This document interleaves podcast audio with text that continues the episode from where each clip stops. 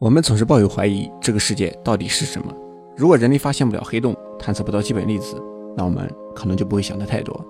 但现在已经晚了，人类自从打开量子世界的大门，发现它和宏观世界截然不同。如果说宏观世界是一加一等于二，那量子世界就是二等于一加一。大家好，我是一号，这期我们聊聊量子世界。不知道你有没有发现，生活的乐趣其实在于站队。有的人喜欢狗，有的人喜欢猫，有的人喜欢外星人。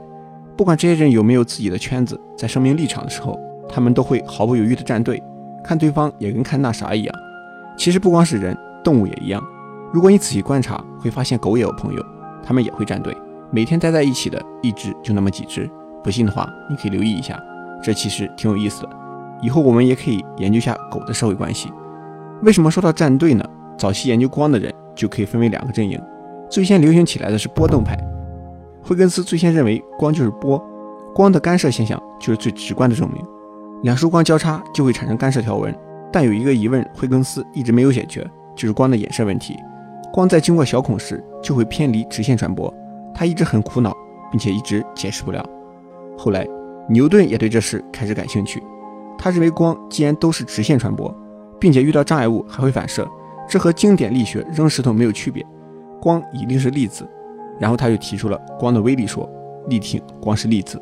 牛顿在当时物理学界那就是信仰，他说什么别人就信什么。以牛顿为首的粒子派开始流行，但是粒子派不能解释光的折射。虽然很多人认为是以太在作怪，但也只是猜想，实验证明不了。后来托马斯杨无意间发现，光照过两条缝隙时会产生非常明显的干涉现象，这可是亲眼所见。如果光是粒子，按道理穿过两条缝隙。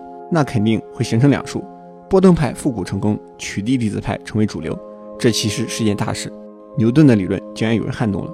但是光的故事一言波折，后来光电效应被发现，就是光撞击物体会变成电子，光好像又是一连串的粒子组成，粒子派又开始占据上风。两个学派之下都有自己能拿得出手的证据，争执就从来没有停过，谁也不服谁，谁都有自洽的一套，不可能轻易改变信仰。其实后来已经有人想到了。光会不会既是波又是粒子呢？这个想法很大胆，也很危险，但还是得做实验论证。从一九零九年开始，就有人在做这个非常直观的双缝干涉实验，直到现在，科学家也在不断尝试这个实验，但结果都是一样，一脸懵逼。双缝干涉的实验原理很简单，就是利用光源照射两个平行的狭缝，然后观察后面屏幕上出现的光点。按道理来说，这个实验只会有两种可能：第一种，光是粒子，那么背后的屏幕上就会出现两条杠。这个很好理解，光子被发射出去，要么从左边缝隙过，要么从右边缝隙过。发射足够多的光子之后，背后的屏幕一定会出现两条杠。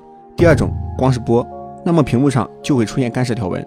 这个也很好理解，你可以把光波想象成水波，波纹在经过两道缝隙时会形成两个新的波纹，然后两个波纹交融在一起，最终打到屏幕上，就会形成有亮部和暗部的斑马纹，相交的部分更亮一些，不相交的部分暗一些。